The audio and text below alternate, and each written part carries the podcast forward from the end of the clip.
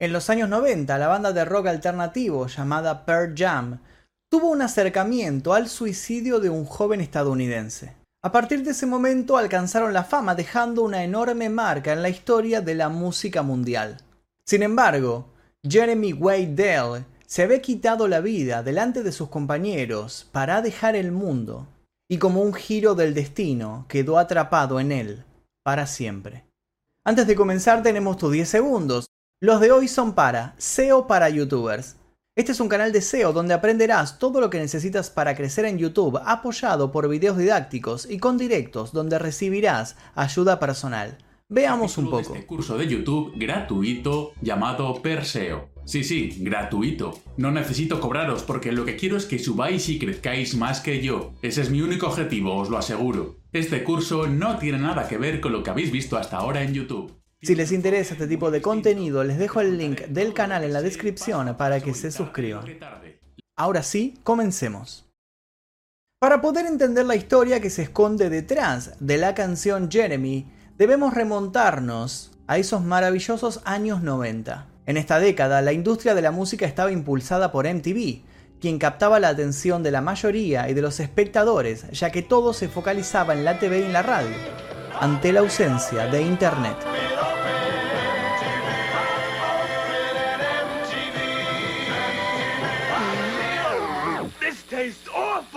En los hogares de quienes contaban con el servicio de cable se escuchaban y se veían los videoclips de algunas bandas con trayectoria y de otras que recién comenzaban, como era el caso de Pearl Jam. La llegada de estos videos tenían un impacto absoluto en la audiencia. A través de ellos se podía conocer a los integrantes de la banda, sus estilos y los mejores temas que llegaban a sonar, y estar en un ranking que cambiaba constantemente. Todo esto mechado con propagandas alocadas y psicodélicas que no se podían dejar de ver.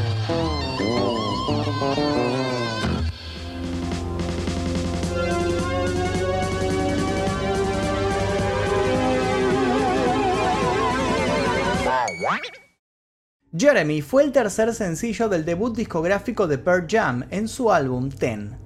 Este fue lanzado en 1991 en el mismo año que el protagonista de esta historia decidió acabar con su vida. La canción tuvo dos nominaciones al Grammy en 1993, Mejor Canción de Rock y Mejor Interpretación de Hard Rock. Para quienes fuimos jóvenes en los años 90 recordaremos por supuesto este álbum, que por muchos años estuvo en la lista de los más populares de Billboard y que formó parte de los 500 mejores discos de la historia según la revista Rolling Stones. Al igual que Eddie Vedder, el vocalista de Pearl Jam, quien fue calificado como la séptima voz entre los mejores 100 cantantes del género musical. Como se puede ver, debido a la base tan popular de esta banda, esto hizo que el sencillo Jeremy se popularizara, levantando halagos por un lado y críticas por el otro. Ya conocemos a la banda, ahora toca conocer la historia real que inspiró la canción Jeremy. El 8 de enero de 1991 a las 3.30 de la tarde, Jeremy Wade Dell, un adolescente de 16 años de Texas, se disparó en frente de su profesor y 30 compañeros de clase. Esta noticia fue vista por Eddie Vedder e inmediatamente se interesó en lo sucedido. Este hecho hacía referencia a una experiencia que él mismo había vivido. Eso fue por un artículo en el diario, dijo, y me relacioné totalmente porque tuve una experiencia muy similar con un niño con el que crecí. Estuve un par de instancias con él y terminó siendo, bueno, ya sabes, una especie de... Quiero decir, él se asustó. Y su mundo explotó. Se asustó un poco y trajo un arma a la clase un día. Era una clase de geografía y disparó a una pecera. Yo estaba en el pasillo y recuerdo haberlo oído todo. Esto lo explicó Eddie Vedder a la revista Billboard. De esta manera es que Eddie culmina escribiendo una canción contando la historia de Jeremy.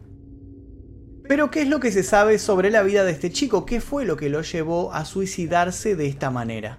Algunos estudiantes conocían bien a Jeremy Whale por haber coincidido con él en otros colegios. Lo describieron como un chico solitario, tímido y a veces parecía estar deprimido. Jeremy era hijo de Joseph R. Dell, con quien vivía, y de Wanda Crane, quienes lo definían como un muchacho talentoso y amable. Sus padres se divorciaron cuando Jeremy tenía 5 años. De esta manera se crió con su madre y con su hermana. Si bien años más tarde finalmente se mudaría con su papá a Richardson, Texas, Durante todo el año 1990 asistió a diferentes colegios sin poder adaptarse a ninguno, hasta que en 1991 encontró la Richardson Texas High School. Padecía en la escuela lo que hoy se denomina bullying. Era burlado y acosado por sus compañeros, agudizando de esta manera su introversión. Estos maltratos traían como resultado faltas constantes del joven, ya que no quería estar ahí por el malestar que le producía. Como para dejarlo más claro, lo que hoy se conoce como el bullying en los años 90 era algo mucho más común. Y tanto a los profesores como a los directivos como a los compañeros era algo que a nadie le llamaba la atención. Ante las reiterativas ausencias, el director del Richardson School convocó a su padre y luego de discutir diversos temas, ambos llegaron al acuerdo de enviar a Jeremy a terapia escolar. Más allá de la preocupación y del avance de esta terapia, Jeremy parecía no mejorar. Lamentablemente ni los maestros ni sus padres pudieron detectar a tiempo lo que estaba por ocurrir. Ni siquiera pudieron percibir los sentimientos oscuros que acosaban a Jeremy desde hacía muchos años. Alrededor de las 15 horas de un martes caluroso, Jeremy se encontraba indeciso de ingresar a la escuela. Estaba llegando tarde a la clase de inglés, para la cual ya venía acumulando varias inasistencias. La profesora no le permitió la entrada al aula y lo envió a dirección a buscar el permiso correspondiente, dado que estaba ingresando fuera de su horario. Fue en ese momento cuando Jeremy volvió a su casillero, tomó un revólver Magnum y se dirigió a clases. Se paró enfrente de todos y mirando a sus compañeros y a su profesora dijo, Señora, obtuve lo que realmente quería. Puso el arma en la boca y apretó el gatillo terminando así con su vida frente a 30 niños. Nadie pudo reaccionar a tiempo. Aquella fue la primera y la última vez que Jeremy habló en clases. El disparo dejó aturdidos a los estudiantes y al personal docente de toda la escuela. Los compañeros de Jeremy fueron llevados a una habitación apartada y los miembros del equipo de crisis del distrito le prestaron ayuda psicológica de inmediato. Según los investigadores y la policía se desconocía de dónde podría haber sacado el arma, ni tampoco contaban con algunas pistas de por qué realizó el suicidio frente a sus 30 compañeros, además de las causas. Pero poco a poco el móvil de este hecho quedaría en evidencia. Lisa Moore era una joven que conocía a Jeremy del programa de recuperaciones de la escuela. Esta afirmó, Nos pasábamos notas y él me hablaba de su vida. Siempre quería que siguiéramos en contacto, pero en la última nota que me envió, en vez de pedirme que le respondiera, puso, Ya es muy tarde. Los motivos que llevaron a Eddie Vedder a escribir la canción en conmemoración a la tragedia de Jeremy fueron una mezcla de dos historias verídicas.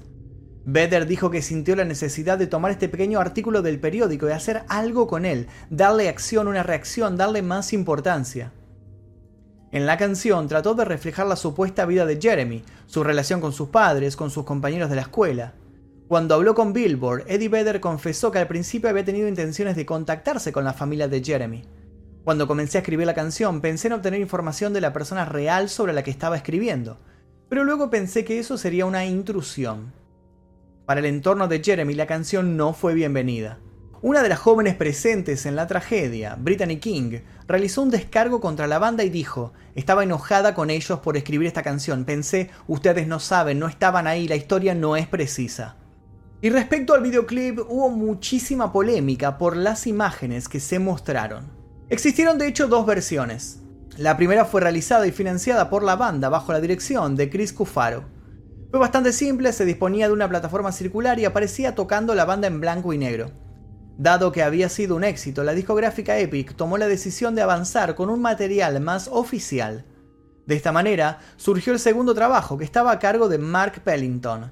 El video fue visto por todo el mundo y cuenta con las imágenes del verdadero Jeremy, los recortes de la nota del suicidio en el periódico y detalles que se volvieron controversiales. En esta segunda versión del sencillo, Jeremy se desprenden otros videoclips. En el corte original y sin censuras, el video comienza con la imagen de un niño que dibuja efusivamente, que les grita a sus padres los cuales no lo ven ni lo escuchan. Además, varias escenas en donde es señalado y burlado por sus compañeros de clases. A estas imágenes se le suman frases y palabras sueltas como problema, ignorado, inofensivo y niño. La banda dejaba en evidencia su postura y visión de los hechos en cada detalle. Finalmente en el videoclip el niño que interpreta a Jeremy abre la puerta, le lanza una manzana a su profesora, quien la atrapa sorprendida, El joven se para frente a sus compañeros y colocándose el arma en su boca, se hace un salto y se culmina con la imagen congelada de los alumnos salpicados de la sangre de Jeremy. Pero en TV, preveniendo futuras demandas y cuestionamientos, pidió al director que por favor eliminase el montaje de la escena en la cual Jeremy aparece con el revólver en la boca. Claramente era una imagen muy fuerte. Además de eso, eran muchísimos los jóvenes que se sentaban día a día frente al televisor, y desde ya querían evitar consecuencias trágicas a futuro. Cinco años más tarde de la trágica historia de Jeremy, el 2 de febrero de 1996, el adolescente Barry Lukaitis, de 14 años de edad, ingresó a su clase de álgebra, vestido de vaquero, y asesinó a dos compañeros y a una maestra. 14-year-old boy named Barry Lukaitis walked into his Moses Lake Middle School and opened fire. He killed three people and wounded a fourth before being stopped. Con un rifle y dos pistolas, este joven repetía la tragedia, y según declararía, el videoclip de Jeremy había operado como inspiración para su accionar en el colegio de Moses Lake, en Washington. Al mostrar únicamente la versión censurada del video de Jeremy, quitando la toma del joven con la pistola en la boca y apretando el gatillo, muchos de los espectadores creyeron que Jeremy había disparado contra sus compañeros, y de allí venían las ropas manchadas de sangre. Dada la censura y paralelamente el éxito innegable del sencillo, los miembros de la banda Pearl Jam decidieron no grabar más videoclips. Esto fue hasta que firmaron la canción Do the Evolution del álbum Jill, esta vez interpretada con animación. Otra noticia trágica llegaría luego de muchos años, pues se informó que el niño que hacía del papel de Jeremy en el videoclip perdió la vida ahogándose mientras nadaba en Puerto Rico. Para la banda, Jeremy fue el puntapié de su éxito, la canción con la cual se hicieron conocidos mundialmente en los años 90, pero a su vez fue todo un aprendizaje. Hoy Eddie confiesa que cada vez que le toca interpretar esta canción piensa en Jeremy.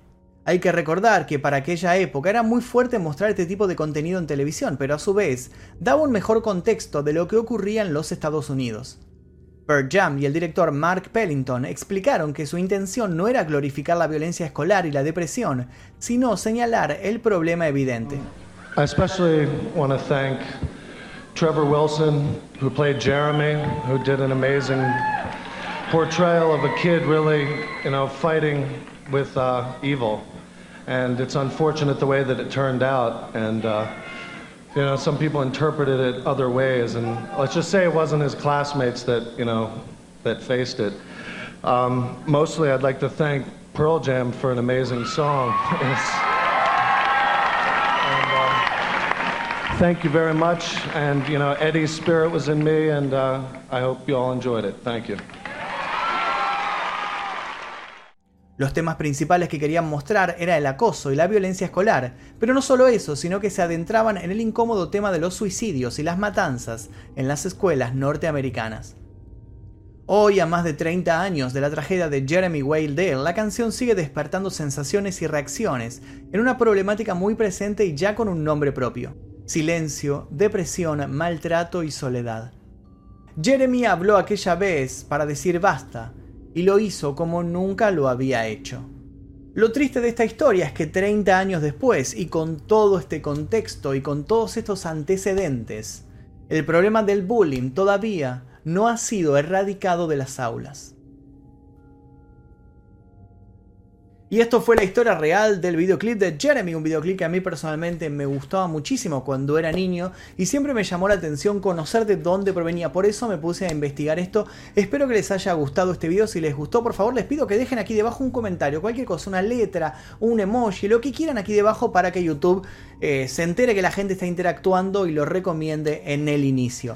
Además de eso, los invito a ver este y otros videos sin censura, sin publicidad, 24 horas antes que el resto. Simplemente tocando el botón que dice unirse aquí debajo, eligiendo la membresía número 2 Maestro Oscuro y luego yendo a la pestaña Comunidad.